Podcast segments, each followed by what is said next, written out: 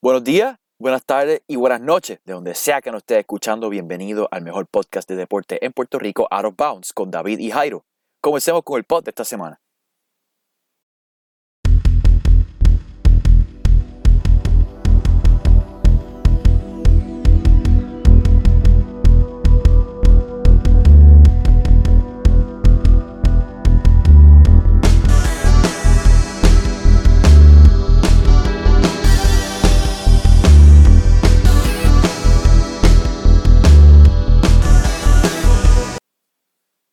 Ok, esta semana vamos a estar hablando sobre el sexto juego de la final del 2013 entre los Miami Heat y los San Antonio Spurs.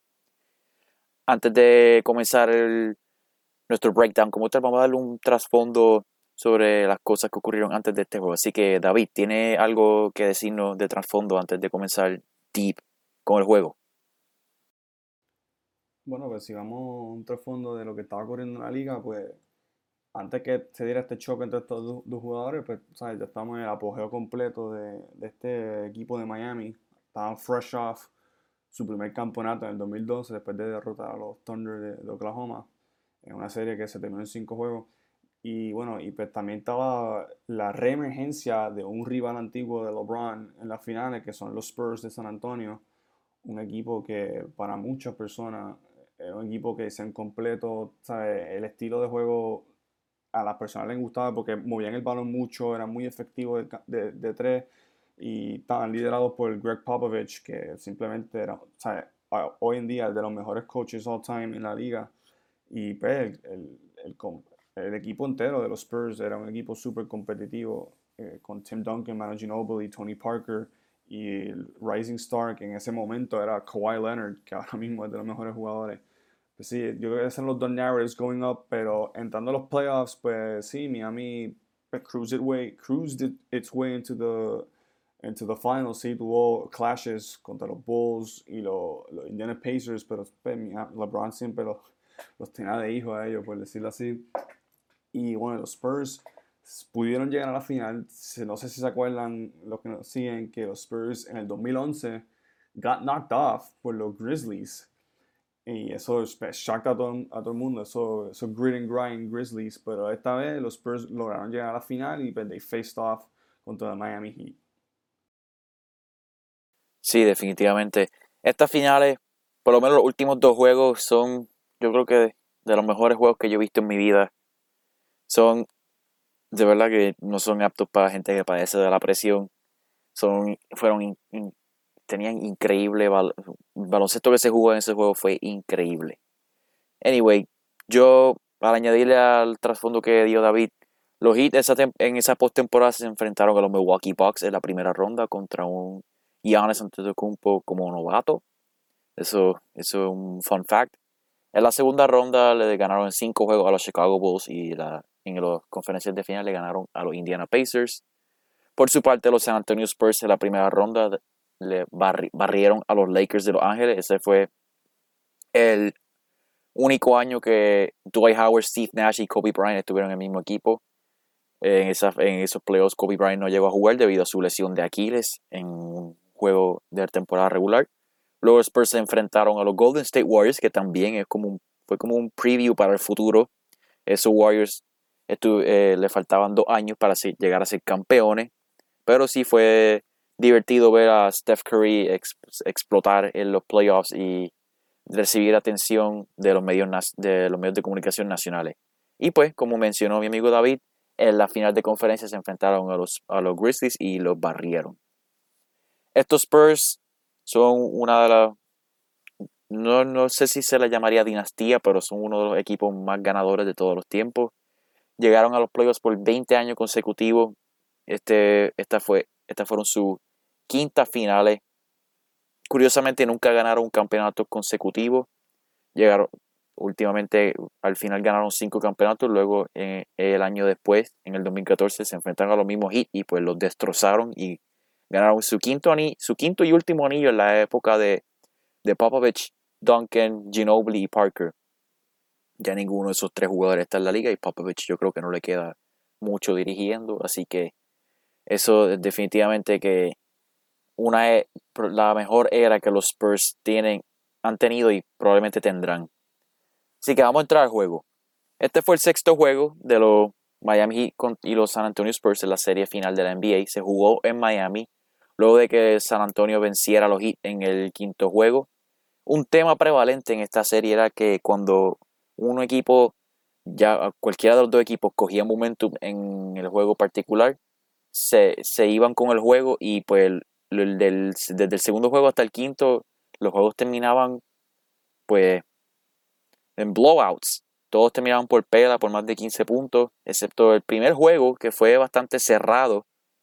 Pero luego, de, eh, luego nos dieron unos clásicos en el sexto y el séptimo juego. Vamos a entrar al primer quarter. Los ambos equipos comienzan bastante parejos. Cada uno anotaba, el otro iba y anotaba. LeBron en ese primer quarter estaba usando la defensa de los Spurs, que fue excelente en ese juego. Esos Spurs de verdad que eran una máquina defensivamente. Él, pero él lo que estaba haciendo era usaba la defensa que usaban para ayudar, para defenderlo a él. Él la estaba usando contra ellos y encontraba tiradores y jugadores cortando el canasto. En ocasiones encontró a Dwayne Wade cortando el canasto. Mario, Chalmers se benefició grandemente de esa estrategia de juego de LeBron James y de hecho él fue el segundo máximo anotador para los Miami Heat en este juego detrás de LeBron James. Mario Chalmers anotó 20 puntos y fue crucial este juego. Sin él no ganan. Tim Duncan, el mejor power forward de todo tiempo y uno de los mejores 10 jugadores de todos los tiempos, estaba arrasando con Chris Bosh Tim Duncan, by the way, terminó con 27, 25 puntos en la primera mitad y estuvo destrozando a Chris Bosh en este primer quarter. David, ¿qué más, qué más tú también viste en el primer quarter? Bueno, Genova, también algo que ocurrió eh, coming into that quarter fue que quizás tuvimos un pequeño scare. Dwayne Wade tuvo una colisión con, me parece, Manu Ginobili en la rodilla.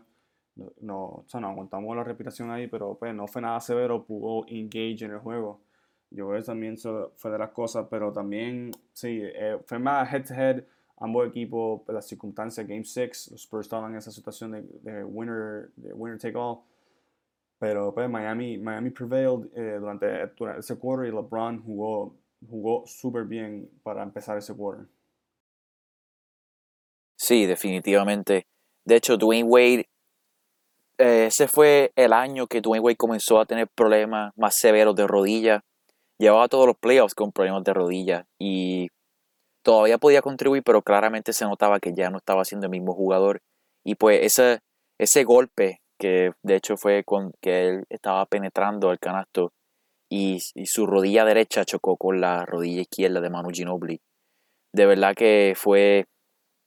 Me recordó a mí cuando me pasó eso una vez jugando baloncesto y de verdad que un dolor que no le deseo a nadie porque que te quedas cojo por un momentito cuando te enfrías. Ah, es un dolor increíble. David, tú tienes que decir algo.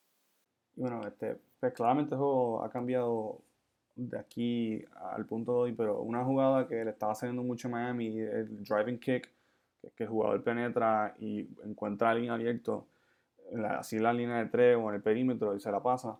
Eso le estaba funcionando muy bien en Miami en este juego. Fue una estrategia que, que lo ayudó, eh, por lo menos para los, tipos, para los tiros del campo.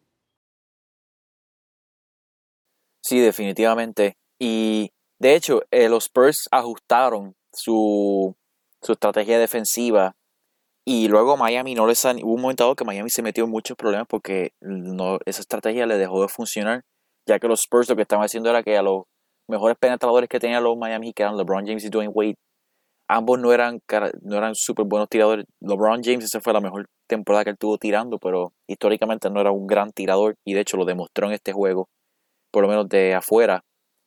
Y los Spurs lo que hacían era que cerraron todas las oportunidades de penetrar hacia la pintura y hacia, el aro consecuentemente. Y de verdad que un momento dado que vamos a entrar en, eso más adelante, pero un momento dado que los Miami Heat no podían anotar para nada.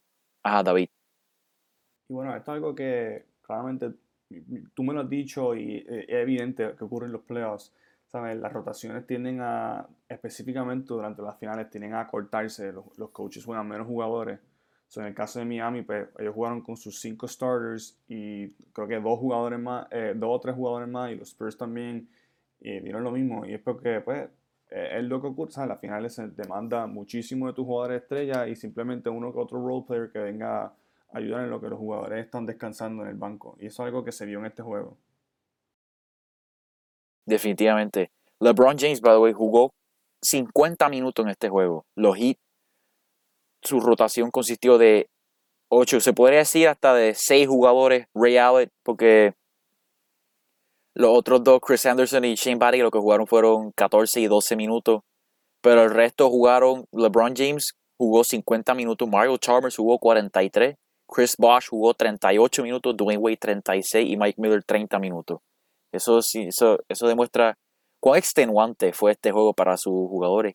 Y el hecho que tuvieron que volver a jugar otra vez y ganaron, yo creo que eso habla muchísimo de estos jugadores, la, la fuerte, la, la fuerte mentalidad que tenían.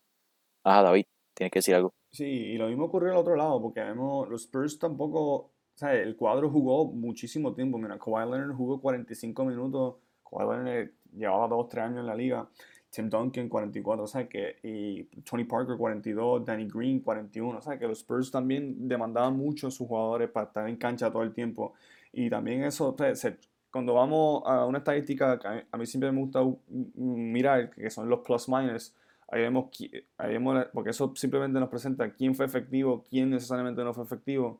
Y pues ahí está, muchos de los jugadores sí jugaron un montón de tiempo, pero por ejemplo Tim Duncan tenía un más 16 en la cancha que quiere decir que pues, el impacto de él era necesario y sí estaba, paying off.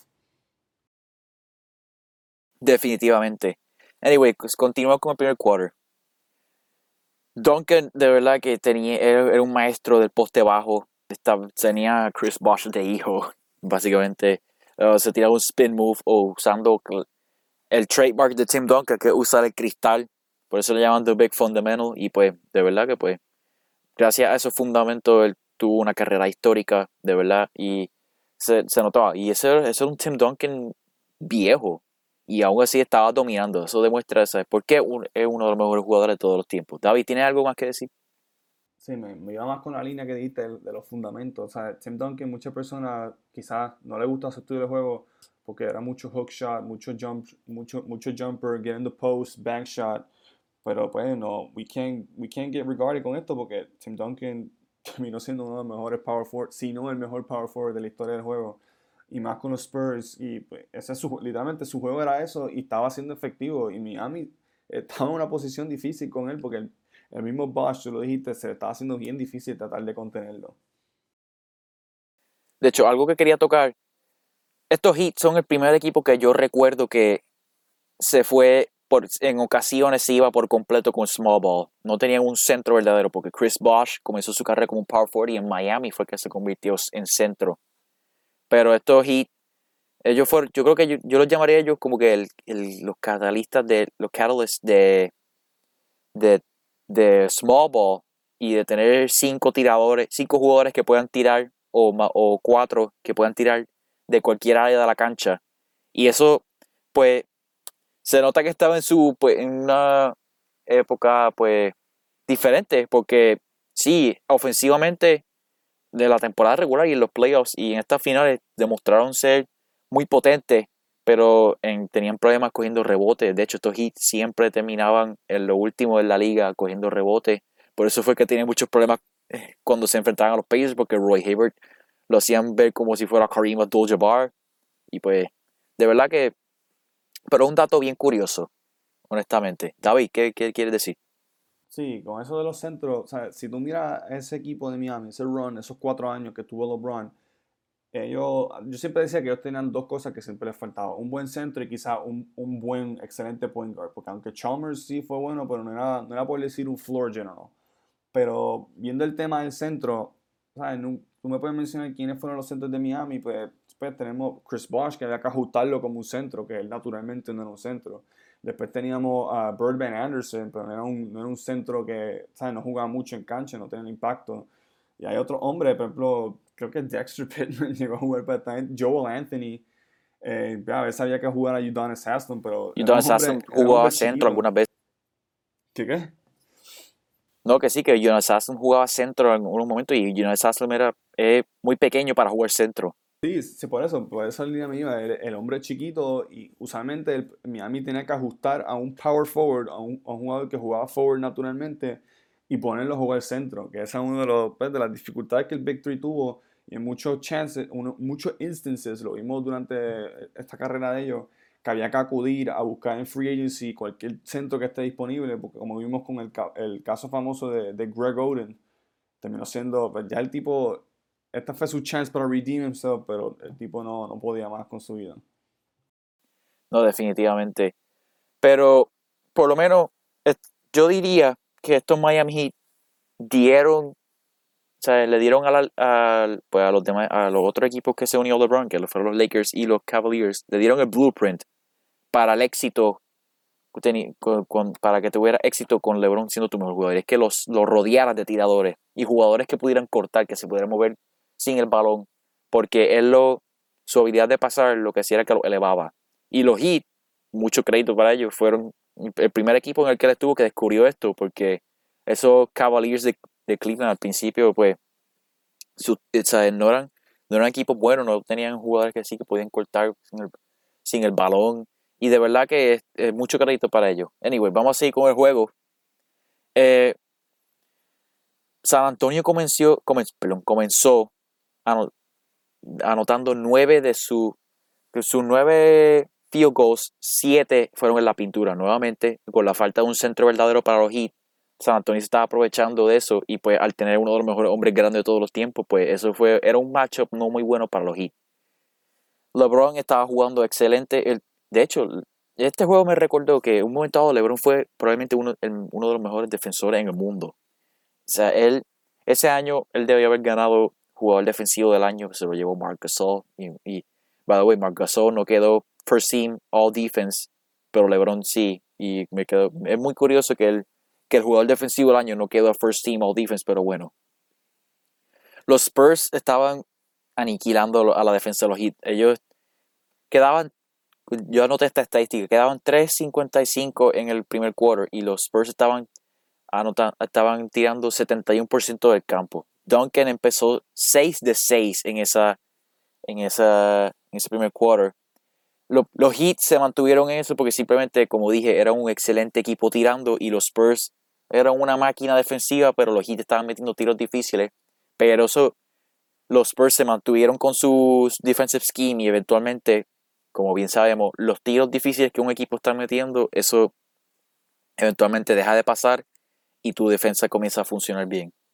Birdman entró, Chris Anderson, él era más un jugador de energía, no era un jugador que hacía cosas particularmente bien, pero sí traía mucha energía. Mario Chalmers fue el líder anotador de los Miami Heat en ese primer quarter, tuvo 10 puntos.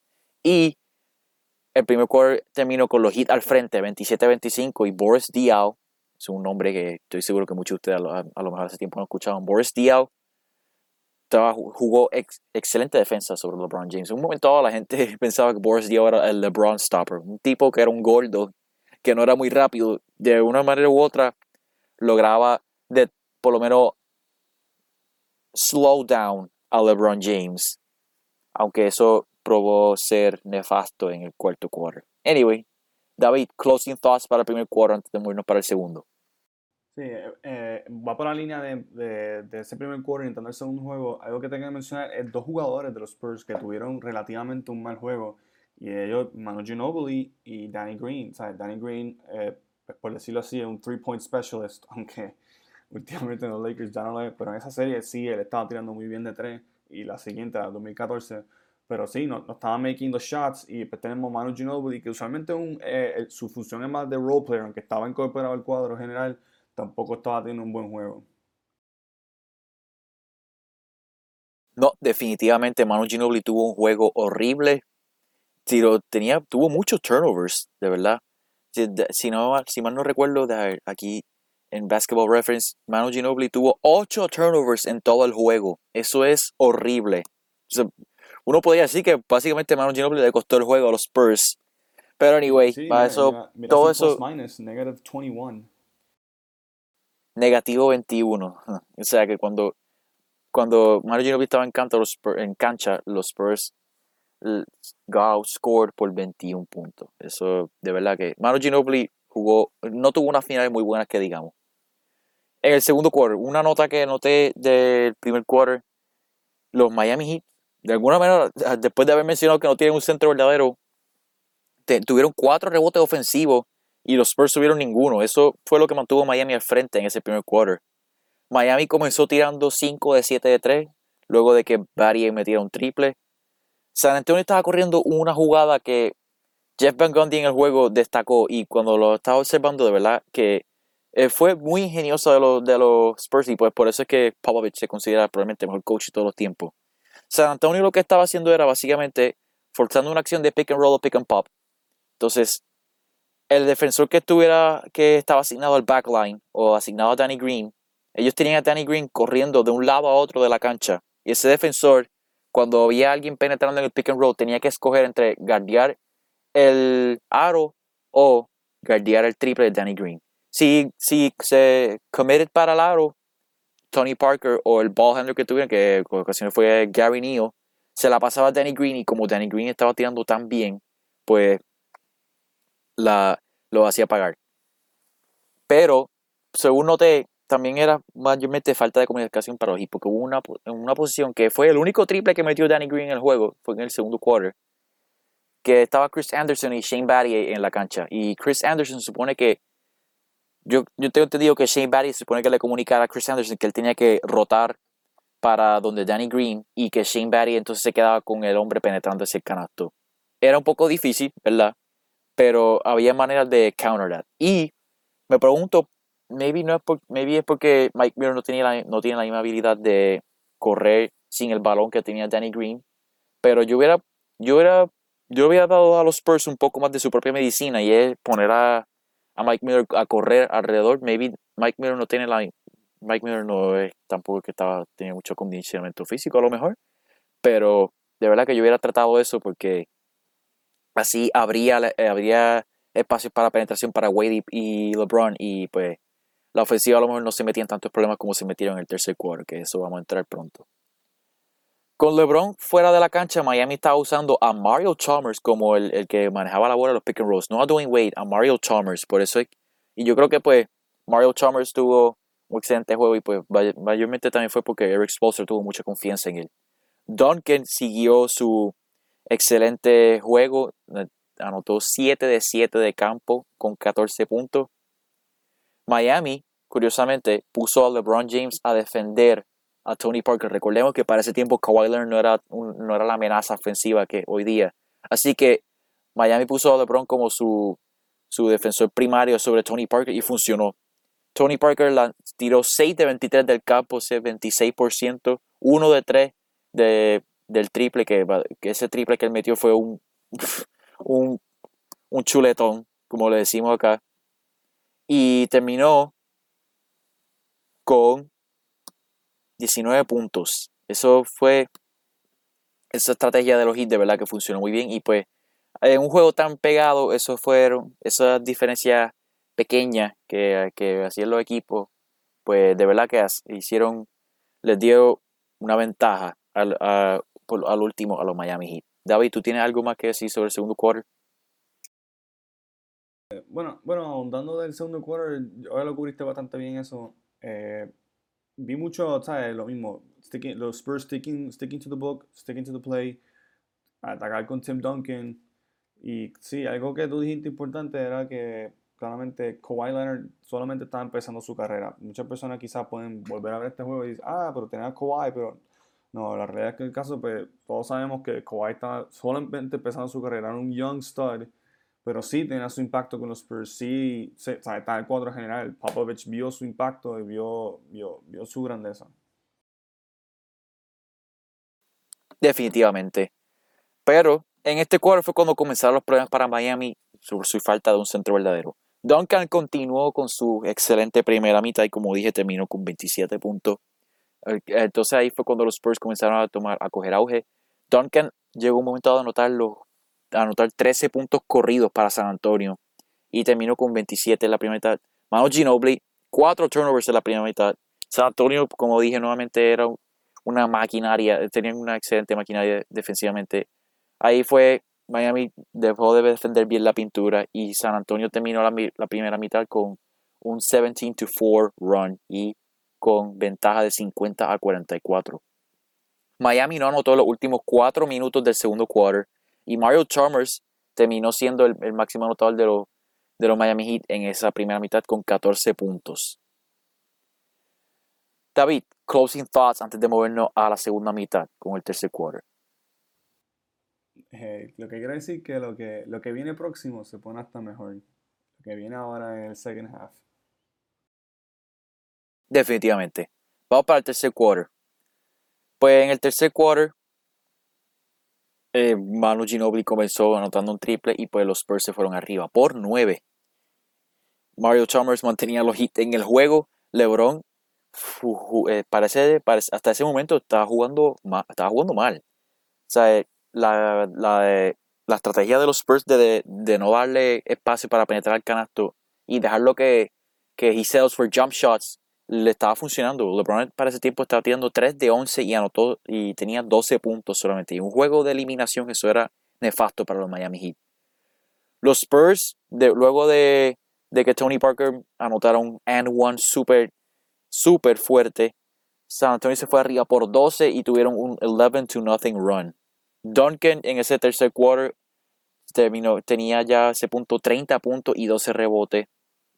Miami, por alguna razón, no, no trataba nada nuevo en ese tercer cuadro. Lo que hicieron fue, estaban jugando exactamente como San Antonio quería, que ellos, simplemente Wade y LeBron terminaran tirar muchos tiros de media distancia.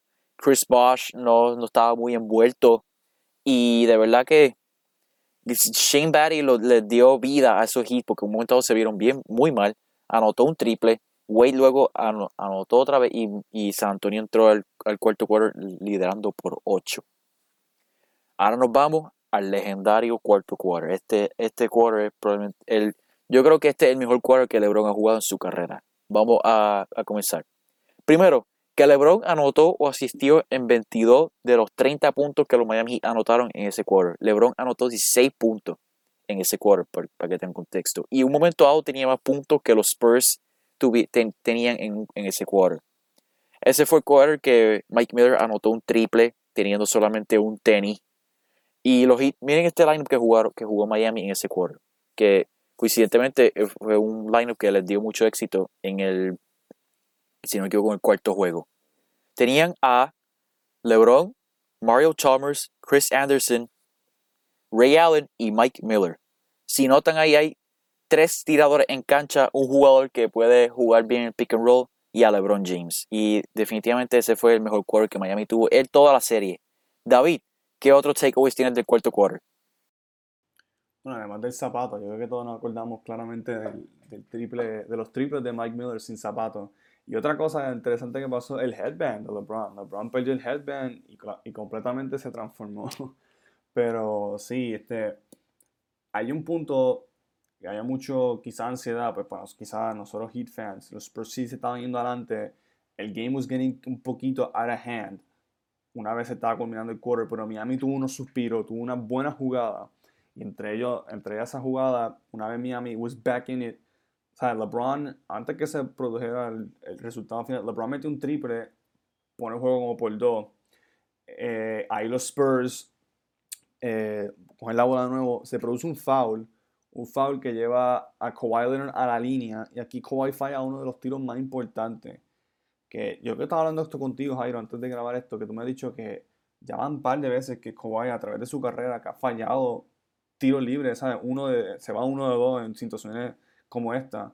Kawhi falla el primer tiro libre, mete el segundo, va por tres, Spurs up by three. Ahora Miami coge la, eh, la bola y pues, todos sabemos lo que ocurre después de eso, se produce el tiro, pero es la secuencia que en lo que lo hace legendario. Pero hubo o sea, eh, mete el triple, o sea, LeBron tira el tiro, falla, Chris Bosh coge el rebote, se la pasa a Allen que está en la esquina y mete el triple. Pero algo importante a notar es que muchas personas están quizás criticando a los Spurs a una decisión que tomó Popovich y que fue quitar a Duncan. Porque si te das cuenta, cuando LeBron tira el tiro, falla, falla el triple. Bosh coge el rebote porque francamente no, no había otro hombre grande allí, allá abajo. Duncan no estaba en cancha y le dan la bola ahí con el rebote y le da la bola a Ray Allen.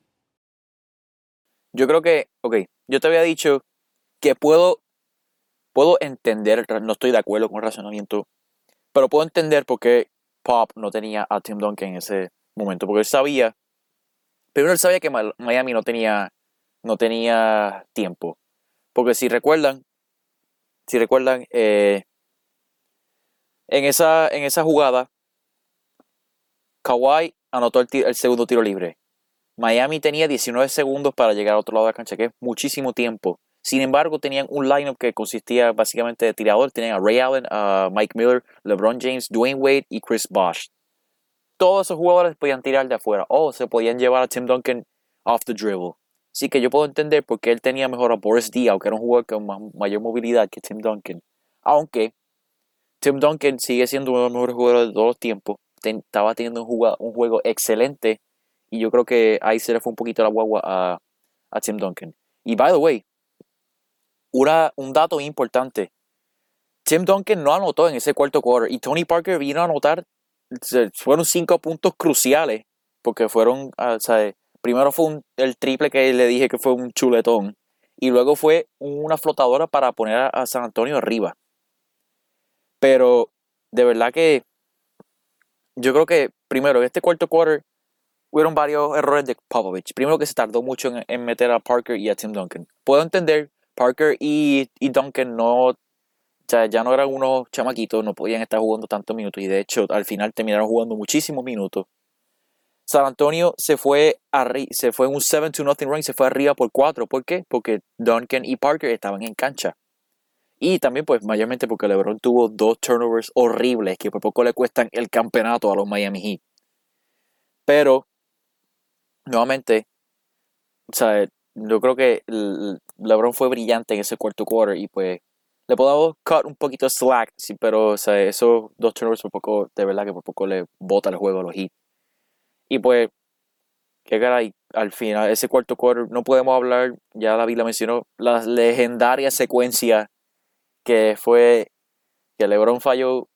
ok, antes de eso, quiero, quiero recordarle, LeBron anotó un triple súper importante para poner a los Heat within two. Y luego viene Leonard, falla el tiro libre y ahí entonces cuando los Heat tienen oportunidad. Así que sí, yo entiendo que mucha gente, namely Skip Bayless, dice que, ah, que Real le salvó el legado a LeBron James, pero oigan, esto, o sea, no hubiera estado en esa posición si LeBron no hubiera tenido ese brillante cuarto quarter. Y pues, ya todos sabemos lo que pasó. Tony Parker falló un tiro y nos fuimos para overtime. En overtime, pues el, estilo de juego fue un poquito más, más rough. Todo el mundo se notaba que estaban cansados ya. Y de verdad que yo creo que ese, overtime, todavía los Spurs tenían oportunidad de ganar, pero yo creo que hubieron muchos errores mentales. Obviamente, recuerdo aquí, Chris Bosh tuvo un and one, pero fue un and one yo diría, no diría débil porque los and son, son difíciles, pero Ginobili dio una falta barata que le dio la oportunidad a Chris Bosh de and one y by the way falló el tiro libre. Pero sí, de verdad que de verdad que fue un overtime bien bien reñido y bien sloppy a la misma vez. Bosch le dio un super taponazo a Tony Parker y forzó un shot clock violation pero los Spurs, eh, los Heat fallaron en anotar y los Spurs tuvieron todavía oportunidad para ganar el juego. Y Ginobili, yo soy fanático de los Heat, pero yo tengo que admitir que Ray Allen le dio falta a Ginobili en esa, en esa penetración hacia el canasto. Pero Ginobili perdió el balón y pues fue como se, fue el octavo turnover de Ginobili para, para, para su juego. David, ¿qué más tienes que añadir para este overtime? Sí, claramente el tiro fue tan monumental de Ray Allen que yo creo que eso fue un mental shift para los Spurs. Prácticamente tener el campeonato gano y de momento todo esto le gira en contra y empiezan, pues, los jugadores están jugando malo, que quizás ya estaban, por ejemplo, Duncan y Parker, que estaban jugando buen, bueno, estaban, pues, por decirlo así, gassed. Y pues entra overtime, hay que tener que luchar otra vez. Miami tiene todo este momentum, tiene el crowd going crazy. Y LeBron jugó fenomenal en overtime, metió ese, un clutch jumper ahí en overtime, que yo creo que eso ayudó a, pues, por decirlo así, a hundir a los Spurs Y pues mucho, pues había un controversial fouls, cosas así que le ocurrieron que quizás didn't go all, en la manera de los Spurs como quieren terminar el juego. Pero algo que quiero decir, algo que siempre me gusta discutir esto contigo, Jairo, es el aftermath que se produjo. Eh, claramente Spurs pierden este juego, hay un pivotal Game 7 y algo, algo importante es que para ese entonces las finales tenían un formato distinto del que vemos hoy. Antes era el one seed tenía dos juegos en la cancha de ellos, después eran tres juegos consecutivos en la cancha del, del second seed y los últimos dos juegos eran en, en, el del one seed otra vez, en un formato de 2-3-2. Y yo creo que eso ayudó a Miami claramente porque eran back-to-back games en Miami. Claramente el, el, último juego, Game 7, Miami just went all over it. Aunque fue un buen juego, pero pues Miami tenía más ese home court advantage. Que eso, pues, por decirlo así, clavó los Spurs. Sí, definitivamente. Y ¿sabes? no tenían que, primero, no tenían que ganar un sexto juego en San Antonio y volar para Miami. Porque, claro, ¿sabes? Como si notamos en la burbuja que ocurrió este año, el hecho de que no tuvieran que viajar los jugadores, eso le ayudó masivamente. Anyway, David, antes de terminar, ¿por qué? Vamos a explicar a nuestros seguidores por qué nosotros escogimos este juego por, como uno de los cinco juegos más importantes de la década. Danos tu, danos tu, tu opinión. Bueno, yo creo que si nos están siguiendo ahora, hay un patrón y es que casi todos son juegos de LeBron. Y pues, quisimos ser lo más impartial posible, pero pues da la casa de que todos estos juegos LeBron ha participado en ellos. Pero este juego sigue siendo de los mejores y pues, simplemente el tiro Ray Allen se inmortalizó. Una de esas fotos, claramente una de las mejores fotos de la, de historia de la NBA. Ray Allen tirando ese tiro con la soga atrás, Tony Parker tratando de bloquearlo y Chris Bosh mirándolo. Pero fue el legado que ocurrió, ¿sabes? Miami pudo bounce back otra vez una serie, force the Game 7 y LeBron pues terminó con su segundo anillo consecutivo. Y pues yo creo que por, eso es que va la línea, de, porque este juego es importante, de, o sea, es de los mejores en la década. Yo, yo pues para, para finalizar, pues, estos son mis closing thoughts. Escogí, yo escogí este juego también por el hecho de que inmortalizó a, a los Big Three Heat como un éxito. Porque si hubieran ganado solamente un campeonato, esto se hubiera visto como un fallo increíble y el legado de, de su Big Three de, de, los Heat no, hubiera, no sería el mismo que hoy día. De hecho, hay veces que hasta hoy, hoy día hay veces que todavía he visto que le falta el respeto un poquito. Pero yo creo que ese tiro, de, ese juego, este juego en particular, le, o sea, lo inmortalizó como uno, como uno de los mejores, eh, o sea, como una dinastía. Ganaron dos campeonatos consecutivos. Muy pocos equipos en la historia del NBA han, ganado campeonatos consecutivos. Y de verdad que, que también nos sirvió como un preview de lo que iba a venir el resto de la década. Esto, era, esto fue temprano en la década y nos demostró pues cuán dominante, que los Spurs no se iban ahí todavía y que pues todavía esta era la década de LeBron. Porque después de este juego ocurrió el séptimo juego que solidificó a los Miami Heat como uno de los mejores equipos que hemos tenido, uno de los equipos más interesantes que jamás hemos tenido. Esto fue el pod de esta semana. Espero que les haya gustado. Denos follow. Eh, nos pueden seguir en Twitter, Instagram y Facebook at Out of Bounds PC. Denos 5 estrellas en Apple Podcasts. Denle subscribe al feed para que sean los primeros en escuchar nuestros episodios semanalmente. Pónganse mascarilla, tengan distanciamiento social, los veremos la semana que viene. Cuídense. Esto fue Out of Bounds.